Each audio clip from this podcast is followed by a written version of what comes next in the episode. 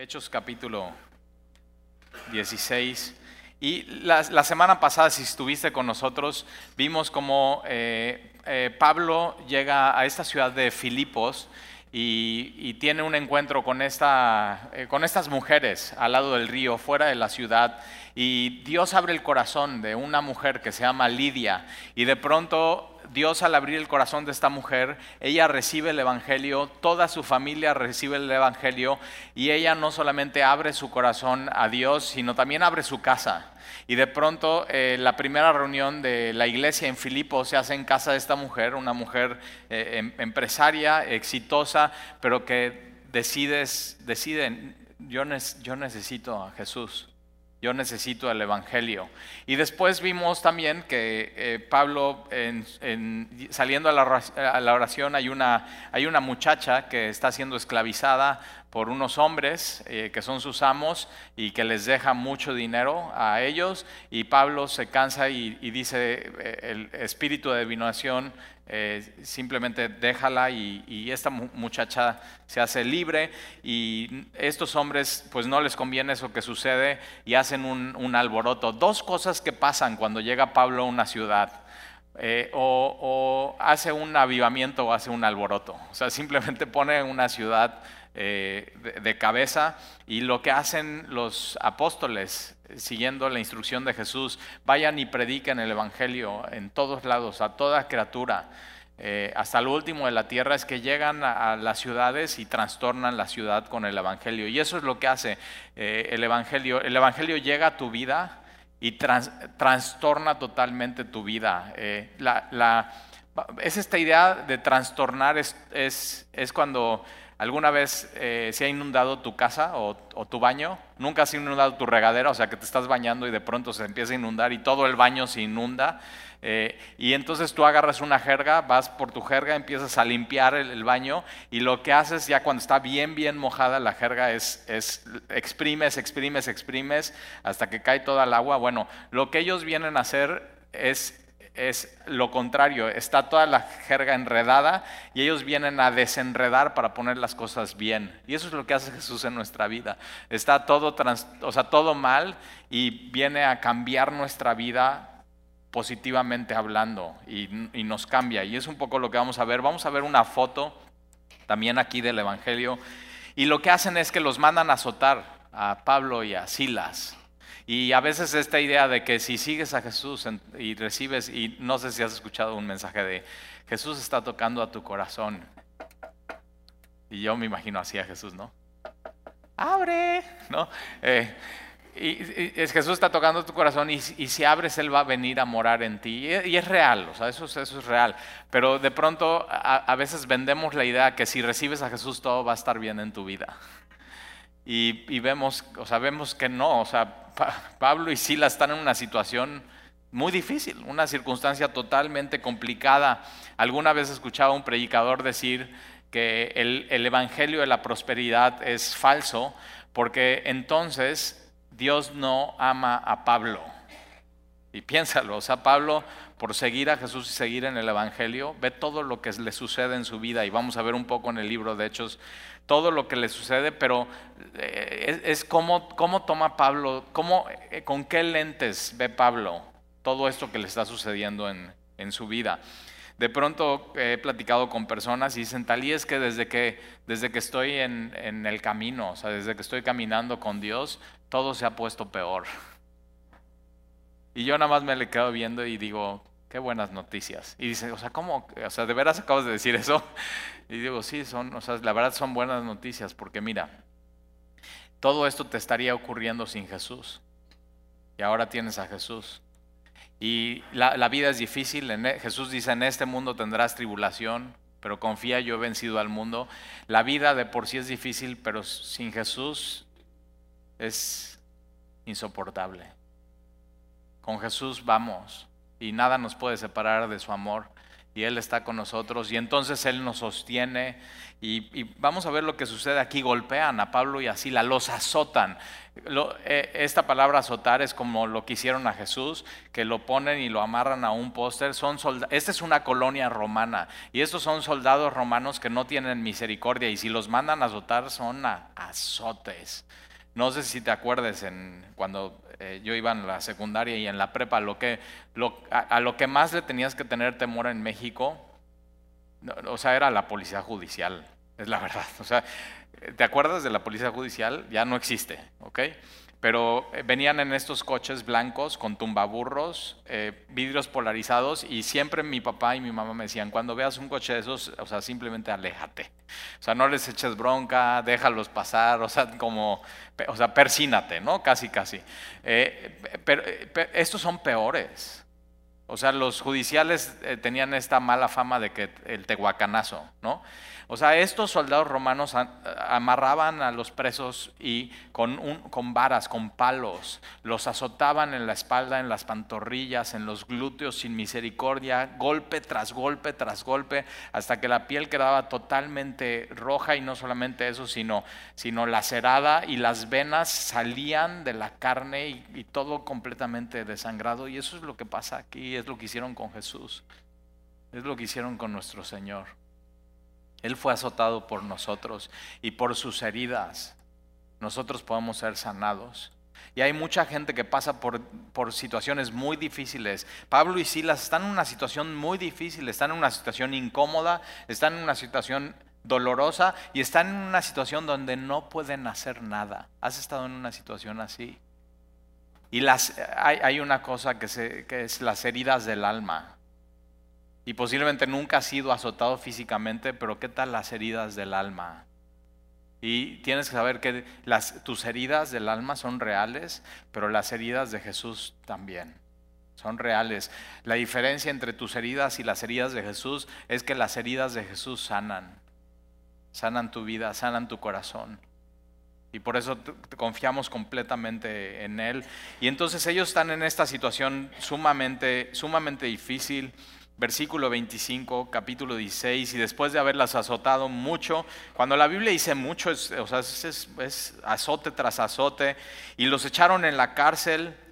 Estos son, eh, en este tiempo se usaban eh, no cárceles como, o sea, Atlacholoaya y todas estas cárceles de hoy en México, o sea, son como, como un oasis. O sea, estas cárceles eran como calabozos, entonces tenían un primer nivel donde estaban los carceleros y muchas veces ahí, ahí vivían o en una casa al lado. Y después había un hoyo en el piso donde había un piso eh, subterráneo. Y ahí era en, el, como la recepción de la cárcel y más abajo Estaban todos los presos completamente húmedo, sin ninguna ventana, sin entrar nada de aire, nada de luz, nada, estaban completamente aislados.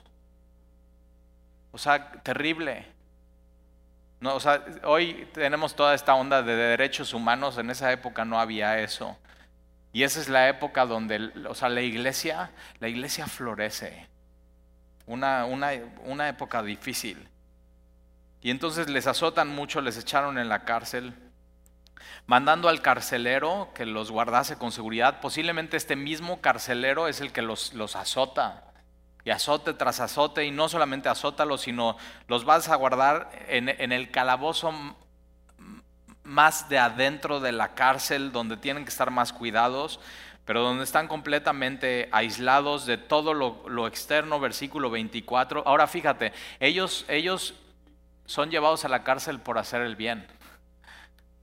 O sea, si tú estás en una situación en tu vida que es, es dolorosa, que es insoportable, que es incómoda y que no puedes hacer nada, pero es por, por, por tu necedad, te tienes que arrepentir. Pero estos hombres son llevados a este punto por proclamar el Evangelio, por desear lo mejor para las otras personas. Son llevados a este punto en su vida por obedecer a Dios. Entonces sí, tienes que saber esto. A veces cuando obedecemos a Dios, Dios nos puede poner en una circunstancia así. Y sí es importante cómo reaccionamos y qué es lo que hacemos en medio de una circunstancia así. Versículo 24, el cual recibiendo este mandato los, los metió en el calabozo de más adentro. o sea, no se podía estar más adentro. Has tenido un problema donde dices, ya, o sea, no, no puedo estar más, o sea, más en el hoyo que esto. Ya no podría estar más. Ya no hay más desesperación. O sea, ya, eh, o sea, lo más adentro en una circunstancia tremendamente difícil y les aseguró los pies en el, en el cepo. Esto es que eh, los, los, sentaban en, esta cárcel completamente húmeda y los pies los, los aseguraban en, en, el cepo como una peineta que hace esto. Y lo que esto creaba era tortura para ellos, calambres en los pies, dolor, incomodidad y una de las cosas más importantes es no te puedes mover, no puedes hacer nada para mejorar tu situación. ¿Has estado en una cuestión así en tu vida de que incomodidad, dolor y no puedes hacer nada para mejorar tu situación? O sea, ya, ya pensaste todas las opciones y no hay nada que hacer. O sea, no hay nada, no hay nada en tu poder que puedas hacer. Y de pronto Dios los pone en esta situación donde están incómodos, con dolor y no hay nada que puedan hacer ellos. Una situación tremendamente, tremendamente delicada. Y entonces, ¿qué hacer cuando tienes una situación así en tu vida? Bueno, la Biblia nos contesta, versículo 25, pero a medianoche. Ahora, si estás en una situación así, a medianoche lo que te pasa es que tienes insomnio. O sea, simplemente no puedes, o sea, no puedes dormir, le estás dando vueltas, estás, o sea, ya pensé todas las opciones, o sea, ¿a quién le hablo? ¿A qué, qué, o sea, qué hago? ¿Quién, ahora sí, ¿quién, ¿quién podrá ayudarme, no? Y no es el chapulín colorado. O sea, ¿qué hago en medio de esa situación? Y todos hemos estado en una situación así, posiblemente ahorita estés pasando en una situación así, o déjame decirte, si estás caminando con Jesús ya viene la situación así, o sea, nada más tienes que voltear dos cuadras a la izquierda topando con pared, ahí te está esperando la situación. Y a veces Dios nos pone en situaciones así, ¿y qué es lo que tenemos que hacer como creyentes? Versículo 25, pero a medianoche orando. Tienes que saber que nada ni nadie por más profundo que sea tu situación, nada ni nadie te puede impedir tu comunión con Dios. Nada. Y Dios quiere que en medio de esa situación incómoda, dolorosa y donde no puedes hacer nada, estés en comunión, una profunda, íntima comunión con Él. Íntima. Y están, están orando, Pablo y Silas. Y, y no solamente están orando, sino sino están cantando. O sea, contrario a lo que la verdad tú y yo haríamos, porque tú y yo estaríamos, o sea, malditos romanos y el carcelero y que nos metió aquí, que nos puso esto en los pies, ve, estoy súper incómodo, ya está. O sea, eh, eh, eh, ¿cómo puede llegar a esta situación? Y, lo que, fíjate, hay, en medio de una situación así, puedes tomar dos caminos. Uno, enfoque en, en, en ti, o sea, estoy súper incómodo, o sea, ve qué dolor, ve estos calambres, o sea, ¿cómo puedo estar en esta situación y no puedo hacer nada? Y entonces pones tu enfoque en ti y eres la víctima, o como ellos ponen su enfoque en Dios. Ponen su enfoque en Dios. Y en medio de, así, en el calabozo más adentro, ellos están poniendo su enfoque en el Señor.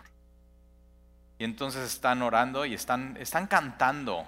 Están cantando himnos a Dios, himnos, salmos. Y es una buena cosa que hacer cuando estés con dolor, incómodo, puede ser dolor del alma. Y completamente en una situación incómoda. Que tú no te hayas metido ahí, sino simplemente Dios permitió que estuvieras ahí y que no haya nada que hacer, puedes hacer eso, orar y cantar. Eh, para el mundo esto sería locura yo, yo tuve una, una, experiencia con una familia, no aquí en Veracruz, pero que eh, era, eran, eh, sus hijos estaban conmigo en el grupo de jóvenes y era una familia muy amada de la iglesia, participaban, estaban sirviendo, Dios les había cambiado la vida, eh, en el, Evangelio había impactado su familia, a todos, a todos los de su familia, y a, él lo secuestran. Y nos ponemos a orar como iglesia y Dios de alguna manera empieza a usar la iglesia como para tener contacto con las autoridades. Eh, yo estuve con uno, con uno de los, de los eh, de los de policía de Cuernavaca con la familia platicando, o sea, qué estrategia van a usar para, para hablar con los secuestradores. Ah, o sea, un tema súper delicado, súper doloroso, súper incómodo y que no hay nada que hacer. O sea, no hay nada que hacer. No, había nada que hacer más que, Señor, ¿qué vas a hacer? Y después de varias semanas de, de o sea, una dificultad muy fuerte, mataron a, él. Y eran, o sea, era papá, era esposo y era nuestro hermano en Cristo y fue muy doloroso para nosotros como iglesia.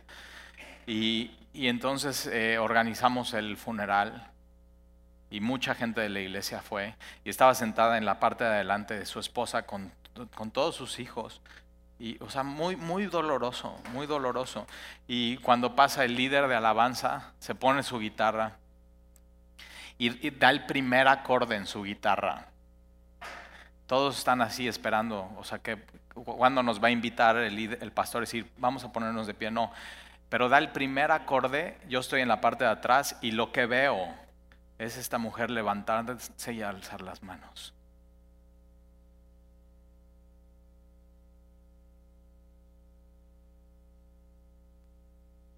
Esto es lo que nos hace diferente al mundo. que en medio de una situación así podemos, podemos cantarle y orar. Porque fuimos creados para eso, fuimos creados para tener comunión con Dios, hablarle y fuimos creados para alabarle a Él. Y esto, o sea, por eso me encanta la iglesia, porque una de las cosas que venimos a hacer cada semana, y tienes la oportunidad de miércoles, domingo, miércoles, domingo, miércoles, domingo, es de venir aquí y cantar, cantarle a Dios en, medio de cualquier circunstancia que estés y al mismo tiempo orar. Te y si te das cuenta, las letras de nuestras canciones las escogemos para que nuestras canciones al final sean oraciones con acordes. ¿Te das cuenta? Estamos, estamos orando a Dios.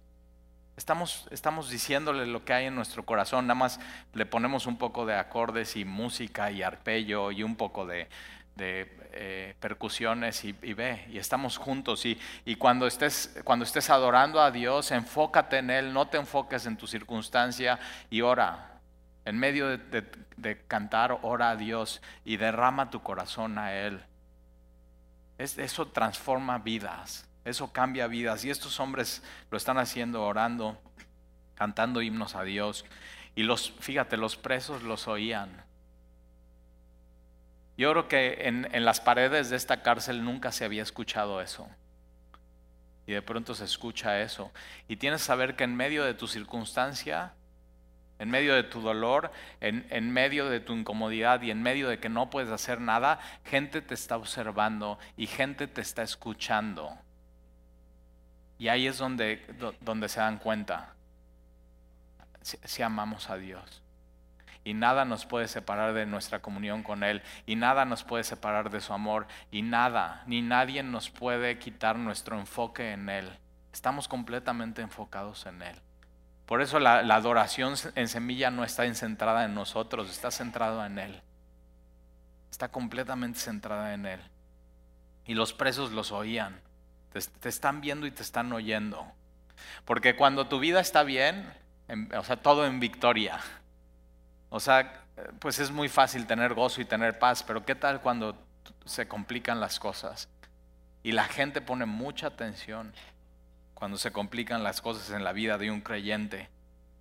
Y versículo 26, entonces sobrevino de repente un gran terremoto. Y versículo 26 es una foto del Evangelio. O sea, si pudieras tomar una foto de, lo que significa el, Evangelio, el impacto en la vida de alguien, esta es la foto del Evangelio, entonces sobrevino de, repente, de repente, de repente Jesús viene a tu vida, ¿sí o no? Cuando menos lo esperas, ¡pa! Te alcanza, te toca, volteas, entiendes, escuchas, te perdona, te lava, te limpia y decides caminar con Él. Decides, Señor, te quiero conocer. De repente un gran terremoto y de tal manera que los cimientos de la cárcel se sacudían. Y es, o sea, es un milagro y el Evangelio lo que hace en nosotros es un milagro, pero aquí es algo que todo mueve en la cárcel y los cimientos y el Evangelio lo que hace eh, cuando viene a tu vida es que sacude todo por completo y lo desacomoda, pero realmente no lo desacomoda, sino lo empieza a acomodar. Es el mundo al revés. Y, los cimientos, o sea, aquello, las columnas en tu vida que sostenían tu vida, ya, no son esas, sino Dios empieza a poner nuevos cimientos, un nuevo fundamento, Jesucristo. Todo empieza a cambiar en tu vida cuando recibes el Evangelio. Y, al instante se abrieron todas las puertas y te das cuenta de eso, Dios te hace libre. Estás, estás en una cárcel y Dios te hace libre y las cadenas de todos se soltaron. Dios te libera y libera a los cautivos. Y de pronto esas cadenas que te esclavizaban, la idolatría, fornicación, adulterio, pornografía, drogadicción, así, en un instante, en un segundo, pa, ya libre, ya no tienes que seguir viviendo así, ya no tienes que adorar a eso. Luz en las tinieblas resplandece. Y todos, todos se soltaron. ve, o sea, una foto del Evangelio. Todo se mueve, todo cambia. Por eso cuando tomas la decisión de seguir a Jesús no tiene que ser una emoción, sino tiene que ser una convicción. Porque entonces, o sea, tienes que saber, todo va a cambiar. Si quieres que tu vida siga igual, no se puede. O sea, el cristianismo demanda que tu vida cambie radicalmente, por, por completo. Y entonces todos se soltaron, las, las puertas se abrieron, las cadenas se soltaron. Ahora, una buena pregunta en este versículo es, ¿por qué crees que las puertas se abrieron y las cadenas se soltaron? Y una respuesta podría decir, pues, pues ya Jesús los quiere sacar de la cárcel. O sea, que salgan corriendo. Dios, así, ¿te acuerdas como a Pedro? Que Dios hace eso, lo saca, de, pero tienes que saber, Dios no siempre actúa de la misma manera. Dios no, y eso se llama discernimiento. Señor, ¿qué quieres hacer? Dios no siempre actúa de la misma manera. Y para nosotros lo lógico sería, Dios los está liberando, gloria a Dios, sálganse corriendo. Pero a veces Dios actúa contra nuestra lógica, contra nuestro sentido común. Nuestro sentido común no es el sentido de Dios. Dios, Dios obra a veces de manera única, sobrenatural, es cosas que ni siquiera hubieras pensado.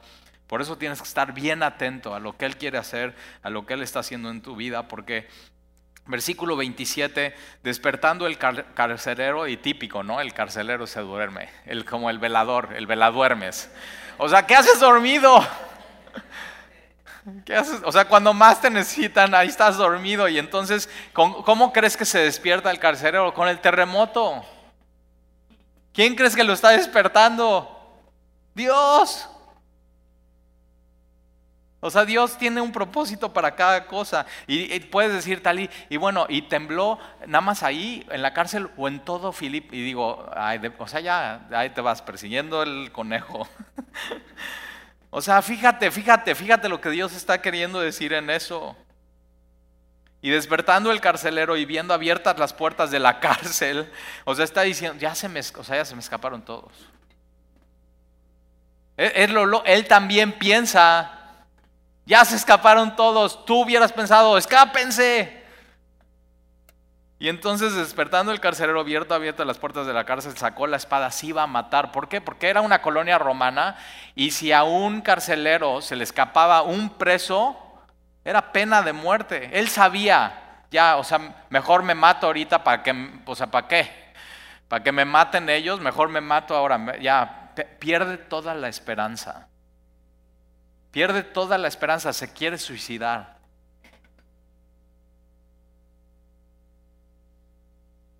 No pude hacer bien mi trabajo. Lo único que me pidieron no lo hice. ¿Te ha pasado en tu vida? O sea, soy un fracaso.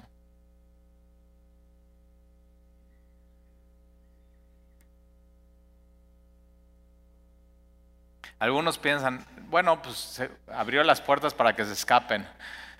Pero tembló para que se abrieran las puertas. No, no, no. Mira, Dios no hizo esto para que se escaparan, sino Dios lo hizo porque sabía que este carcelero había perdido ya la esperanza en su vida.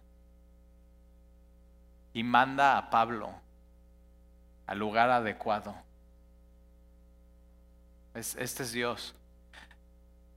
Jesús vino a este mundo a salvar lo que se había perdido. A dar esperanza al que no tiene esperanza. A dar vida plena y abundante al que piensa que su vida ya no vale nada. A dar libertad al cautivo. A abrir los ojos de los ciegos. A levantar a los cojos y se iba a matar pensando que los presos habían huido. Versículo 28, más Pablo clamó a gran voz diciendo, no. Ahora, eh, acuérdate, está oscuro y Pablo hubiera podido decir, Shh, ya se va a matar. Ahorita, ahorita que se maten, huimos.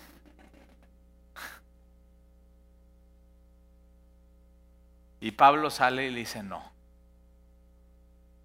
Ahora, piensa en esto. Este carcelero es aquel que le puso sus pies en el cepo, que hizo que su vida por un momento fuera dolorosa, fuera incómoda y que no podía hacer nada Pablo. Y Pablo, su enfoque no es en él, es en Dios, pero es en amar a los otros, en amar a los perdidos. Cuando empiezas a vivir tu vida así, tu vida cambia por completo. Él dice, no. Pablo, Pablo le daba un valor a la vida de cada alma. Sabía.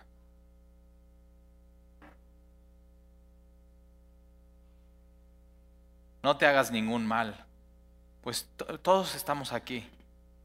Y él, el carcelero, entonces pidiendo luz. Me encanta esta palabra, pidiendo luz.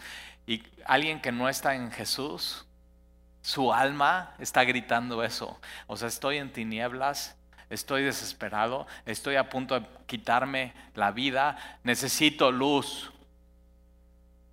Y Jesús dice por otro lado, ustedes, tú, tú, tú, tú son la luz. Y hay gente allá afuera que está desesperada pidiendo luz. Y Jesús te dice, tú eres la luz. Y entonces está pidiendo luz. Tienes que saber que la luz resplandece en las tinieblas, en el calabozo más profundo. Pidiendo luz se precipitó adentro y, temblando se postró a los pies de Pablo y de Silas. Y sacándolos les dijo, señores, ¿Qué debo hacer para ser salvo? Ahora, este carcelero, como mucha gente hoy, piensa que hay que hacer algo para ser salvo. Hay que hacer algo. ¿Qué? Pues cosas, algo. Necesito hacer algo, necesito hacer buenas obras, necesito ser buena persona, necesito ayudar a alguien, necesito ir a la iglesia, necesito tomar los sacramentos, necesito hacer cosas. Pero el Evangelio enseña completamente diferente. Pero eh, fíjate, Pablo y Silas llevan predicando semana tras semana el mismo mensaje del Evangelio y el mensaje del Evangelio y el mensaje de la Biblia, el mensaje esencial es necesita ser salvo. Ese es nuestro mensaje. Necesitas ser salvo, necesitas a Dios en tu vida, necesitas arrepentirte, necesitas a Jesús. Ese es nuestro mensaje. Ese es nuestro mensaje. Un mensaje de esperanza un mensaje de paz. Necesitas paz. Necesitas paz con Dios, necesitas la paz de Dios, necesitas su luz, necesitas su palabra, necesitas que Él te guíe. Eso es lo que necesitas hoy. Y él había escuchado y entonces tiene claro, estos hombres me pueden decir cómo ser salvo. No había puesto mucha atención, posiblemente Pablo ya lo había dicho varias veces. Y yo, o sea, yo eh, conozco gente que muchas veces ha escuchado sermones de la gracia y del amor de Dios y que no se necesita hacer nada, pero no entienden y se van de la iglesia pensando que se necesita hacer algo para ser salvos. Pero pasa algo, que de pronto pasa algo en su vida y entienden el Evangelio, les cae el 20 y entienden cómo no entendí hasta este punto en mi vida que no se necesitaba hacer nada. Porque el mensaje es claro. Pero a veces nos cuesta trabajo entender estas verdades bíblicas. ¿Qué tengo que hacer para ser salvo? Y, ellos dijeron, cree. Ahora chécate, no dicen, pues cree en ti. no dicen creen, no dicen cree en una organización, cree en una institución, cree en una religión, no. Lo llevan a creer en una persona.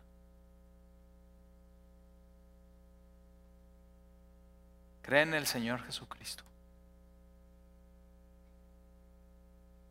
Ahora, por supuesto, tiene que haber un arrepentimiento.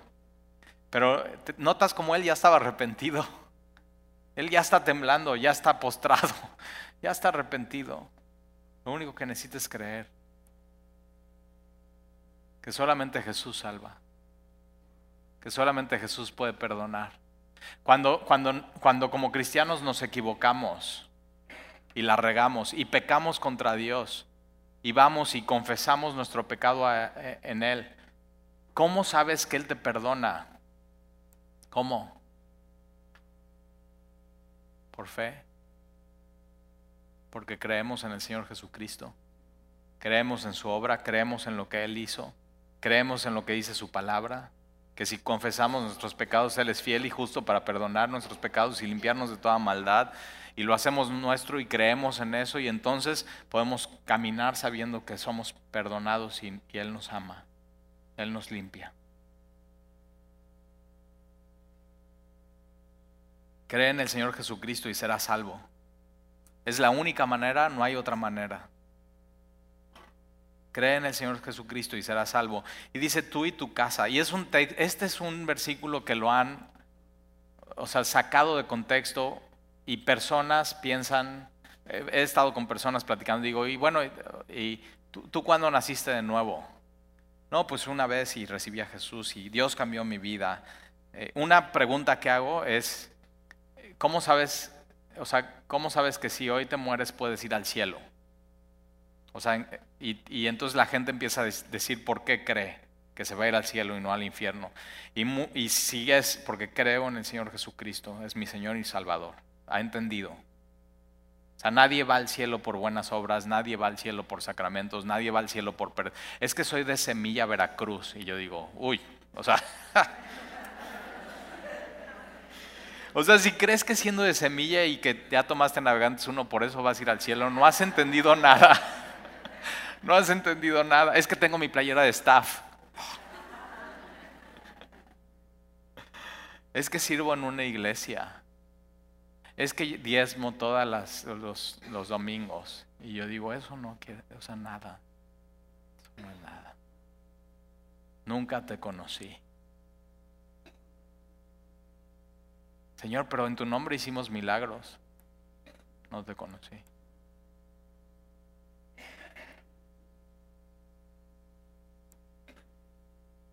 Un texto sacado de contexto porque he platicado con gente y digo, y entonces tú eres, tú eres, o sea, naciste nuevo, sí, y tu familia, y dicen, bueno, mi, o sea, mi esposo y mis hijos no.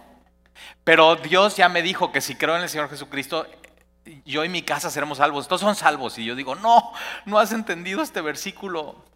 Este versículo te ha estorbado porque eh, eh, la, salvación es totalmente personal. O sea, no porque tú seas cristiano quiere decir que tus hijos son cristianos o van a ser cristianos. Ellos tienen que tomar la decisión como tú la tomaste. No hay cristianos de cuna. Mira el versículo, dice, serás salvo tú. No, dice serán. No dice serán salvos. Cree en el Señor Jesucristo y serán salvos tú y tu casa. No, cree en el Señor Jesucristo y serás salvo. Y después hay una coma, muy importante, gramática, por eso no, no pusiste atención. Entonces, cree en el Señor Jesucristo y serás salvo, coma. Tu hijo va a creer en el Señor Jesucristo y si cree, será salvo. Y tu esposo, si cree en el Señor Jesucristo, es salvo. Y tu hija, si cree en el Señor Jesucristo, es salvo. Y tu prima, y tu tía. O sea, no es un, dos, tres por mí, todos mis amigos. ¿Por, qué? Porque si crees eso, dejas de orar por ellos. Si crees eso, dejas de enseñarles el Evangelio. Te estás engañando a ti mismo y lo estás engañando a ellos. Y lo peor que puedes hacer es engañar a alguien diciéndole que es salvo cuando no ha nacido de nuevo. Le estás diciendo una mentira. Tienen, tienen, tienen que ser salvos. Ahora, es, es, o sea, es Padre, Señor, salva a mi familia como a mí me salvaste, sálvalos, Señor. Y tienes que orar por tus hijos pequeños, Señor, a muy temprana edad, sálvalos, sálvalos, Señor. Ellos tienen que tomar su decisión y serán salvos tú y tu casa. Versículo 32, eh, y, y le hablaron la palabra del Señor, me encanta eso, le hablaron la palabra del Señor. A él y a todos los que estaban en su casa. Entonces fíjate, de, de la cárcel, Pablo y Silas hacen una reunión como de una iglesia. Y donde no había esperanza, Dios lleva esperanza y lleva su palabra.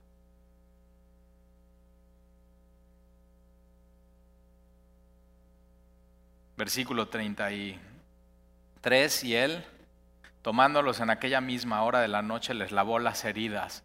Aquel mismo que les había hecho las heridas, les está lavando las heridas y eh, en esos tiempos no, no, hay como hoy garrafones de agua, ni hay agua eh, por ductos, ni nada. ¿no? O sea, no es de que hoy vas y abres el agua y ya, pero en aquel, o sea, había, había eh, como tinas grandes de agua y ahí guardaban el agua y entonces el carcelero está lavándole las heridas a Pablo y a Silas.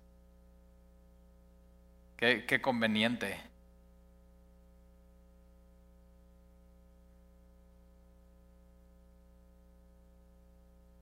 Y enseguida se bautizó.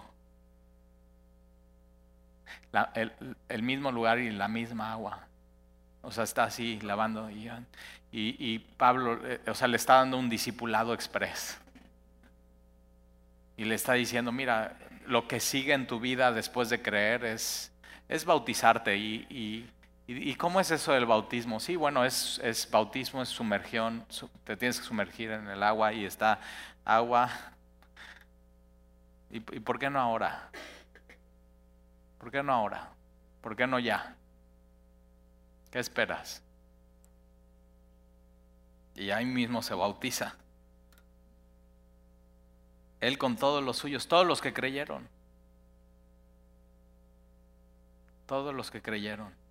Te das cuenta, en un capítulo dos bautizos, el de Lidia y el del carcelero. Dos vidas totalmente diferentes. ¿eh? Lidia completamente exitosa, empresaria, no está en una situación incómoda ni dolorosa. Y este hombre, en una situación de desesperanza y a punto de suicidarse, mismo, mismo evangelio, mismo Salvador. Mismo mensaje. Versículo 34, y llevándolos a su casa, les puso la mesa y se regocijó. El efecto del Evangelio en la vida de alguien es eso, de pasar de desesperanza a esperanza, de pasar de una tristeza profunda a gozo, gozo inefable, gozo que no se puede explicar, gozo de saber que Dios te ama, que Dios te ha perdonado, que eres suyo, que Él es, que Él es tuyo. Gozo. Y se regocijó con toda la casa de, de haber creído a Dios. Fíjate, cree en el Señor Jesucristo y será salvo. Y el carcelero decide, yo, yo no solamente creo en Dios, sino le voy a creer a Dios. Notas que dice, creído a Dios. Hay mucha gente que tú vas por la calle y le dices, oye, ¿tú crees en Dios? Ah, sí, sí, sí, claro que creo en Dios. O sea, ¿quién no va a creer en Dios? Claro que creo en Dios. Pero pregúntales, ¿le crees a Dios? Porque Dios ha hablado en su palabra. ¿Sabes lo que ha dicho y le has creído? Es muy diferente creer en Dios, que, que existe y que hay, que creerle a Él. Y lo que Dios nos ha llamado a hacer como cristianos es creerle a Él. Lo que dice su palabra, decir, Señor, yo te creo. Yo te creo que he sido perdonado. Yo, creo, yo te creo que me amas. Yo te creo que, que, en medio de una situación difícil en mi vida, yo te creo que tengo que orar y que tengo que alabarte, porque para eso me creaste, para comunión contigo, para que mi alma te alabe. Yo te creo a ti, Señor. Yo creo en tus promesas. Yo creo en lo que me has dicho. Yo creo que hay vida eterna, yo creo en el cielo, yo creo en la resurrección de los muertos, yo creo en la iglesia, yo creo en Jesús tu Hijo. Creerle a Dios. Y semana tras semana estamos estudiando la Biblia y estamos decidiendo creerle, creer lo que ha dicho Dios en su palabra. Y entonces versículo 35, y cuando fue de día, entonces fíjate, grandes cosas pasan. Grandes cosas pasan. Y tienes que saber que cuando estás en una situación dolorosa, incómoda y que no puedes hacer nada, Dios no te quiere ahí toda tu vida. Dios te pone en circunstancias así y son circunstancias temporales para cumplir su propósito en tu vida y no solamente en tu vida, sino en la vida de los demás que te van a estar escuchando y te van a estar viendo. Ninguna tentación es sobrehumana fiel es Dios. Tienes que confiar en Él. No te va a dejar pasar por una situación que no puedas resistir o aguantar. Él, siempre es, la salida. Y entonces llega la mañana, pero qué, o sea, qué padre, qué padre desvelada, ¿no? Ojalá así fueran todas nuestras desveladas, o sea, tan emocionantes como esta. Y entonces cuando fue de día, los magistrados los magistrados de las ciudades, como hoy los, jueces, el Ministerio Público, el, Poder Judicial de la Federación. ¿no? Entonces los, los magistrados de esa ciudad enviaron alguaciles a decir, suelta a aquellos hombres. Acuérdate, los habían acusado por nada, era una acusación falsa y, cuando, cuando te suceda esto y no sea justo, deja que Dios se ocupe. Tú lo que tienes que hacer es orar y cantar a Dios. O sea, alaba a Dios, alaba a Dios, deja. Señor, no hay nada que yo pueda hacer, te lo encargo, te lo dejo. Pon tu causa delante de Él y Él, Él lo resuelve. Y Dios se ocupa cuando no puede hacer nada, Dios se ocupa. Versículo 36. Y el carcelero hizo saber estas palabras a Pablo. Los magistrados han mandado a decir que os suelte. Así que ahora salid y marchaos en paz. Ahora nota esto. Después de que cenan, Pablo decide regresar a la cárcel con Silas al calabozo por amor al carcelero. Porque si Pablo huye, matan a este hombre y regresa a la cárcel. Eso, es una confianza en el plan de Dios, soberano y perfecto, sabiendo, Señor, tu palabra dice que cada mañana tus misericordias son nuevas, voy a regresar a este punto y yo sé que mañana tú te ocupas y aunque yo me duerma, tú sigues trabajando. Una, una confianza profunda, una confianza poderosa en Dios. Y los magistrados mandan decir, ya, ya, se, ya se pueden ir, ya se puede, ya, y el carcelero dice, márchense en paz. Pero Pablo les dijo, o sea, Pablo hubiera podido decir, bueno, muchas gracias, ¿no? Eh, se despide todos los de la cárcel, eh, pero Pablo no. Pablo, o sea, Pablo es un poco necio. Y Pablo les dijo, después de azotarnos públicamente, sin sentencia judicial, siendo ciudadanos romanos, nos echaron en la cárcel y ahora nos echan de la cárcel encubiertamente, o sea, quieren que salgamos sin que nadie se dé cuenta de la injusticia que ustedes acaban de hacer. Dice, pues no. Ahora, ¿por qué hace Pablo esto? Bueno, porque él, quiere salir, si, si, va a salir de la cárcel, va a salir de Filipos, quiere salir bien. O sea, que todos sepan, esto fue una injusticia. Nosotros no hicimos un alboroto, dejando un testimonio. Y no solamente dejando un testimonio, sino un precedente. Acuérdate, aquí Dios ya estaba haciendo un aviamiento y había muchos se estaba levantando muchos cristianos en esa ciudad y Dios quiere a través de Pablo proteger a los cristianos, diciendo a los magistrados, los cristianos no estamos haciendo nada malo. O sea, cuidado con ir con los cristianos, los está protegiendo. O sea, Dios está sustentando a su iglesia y dice, no, por cierto, si no vengan ellos mismos a sacarnos, ¿en serio? O sea, los jueces o sea, los meros meros de la ciudad, no, pues aquí me, no me voy. O sea, abra la puerta, pero no me voy. Que vengan los jueces a sacarnos, porque esto fue una injusticia y queremos dejar un precedente. No pueden ir contra los cristianos. O sea, un amor profundo de Dios por su iglesia, ¿te das cuenta? Y los alguaciles hicieron saber estas palabras a los magistrados, a los jueces, a los meros meros, y los cuales tuvieron miedo al oír que eran romanos, porque un, ciudadano romano no podía ser azotado sin, sin, un juicio. Y entonces, o sea, dicen, no, pues ya nos cacharon, o sea, ¿qué onda? Y ellos querían que se fueran por la parte de atrás y que no hubiera fotos ni nada, ni, o sea, versículo 39, y viniendo, les rogaron los jueces y sacándolos les pidieron que salieran de la ciudad. Pero entonces Pablo ya sale por la puerta delantera con, o sea, con una ceremonia. Son gente importante y seguramente el del periódico de Filipos está, ¿no? Y ya Pablo quien plantó la iglesia en Filipos, está en primera plana junto con los magistrados y Dios está diciendo a todos estos alborotadores, no se metan con mis hijos. Dios tiene sus maneras. Tienes que confiar en Él. No se metan con ellos. Pero le, le piden a Pablo, Pablo, ¿puedes, ¿puedes salir de la ciudad? o sea, Y, cada vez que va de ciudad a ciudad, Pablo, Dios lo está empujando. Ya, si, o sea, Pablo si hubiera quedado ahí, ve su corazón. Y Dios dice, a la siguiente ciudad vas a ir a Tesalónica. Sí, síguele, síguele, síguele. Pero ya dejó la iglesia. Lidia, esta muchacha, el carcelero con su familia. Entonces ya por lo menos pueden ser más de 10, 15 empezando la iglesia. Y el texto da a entender que se queda Timoteo y Lucas por un tiempo y después ya encuentran a Pablo más adelante. Pero entonces dice, sal de la ciudad, versículo 40, entonces saliendo de la cárcel, entraron en casa de Lidia y habiendo visto a los hermanos, o sea, ve ya qué increíble los hermanos. No había nadie y de pronto ya estamos.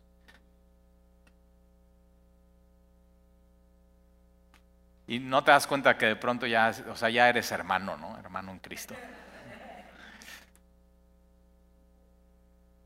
Y de pronto te encuentras a otros que son hermanos y que nunca te hubieras imaginado que ellos son y dices, y entonces puedes voltear y decir, oye, sí somos varios. hemos creído a Dios y, le hemos, y hemos creído en Él. Y vamos, o sea, vamos a seguir.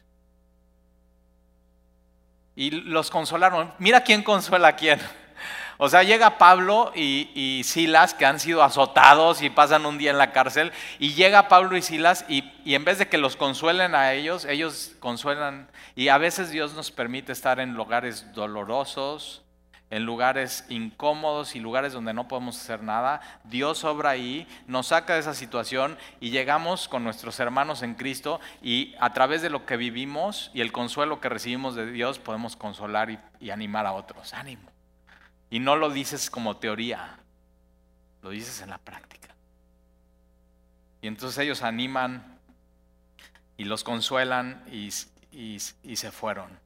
Entonces, ¿qué hacer en una situación así en tu vida? Ora y al mismo, de orar, al mismo tiempo de orar, alaba a Dios y canta. Y muy importante, confía. Confía en Él.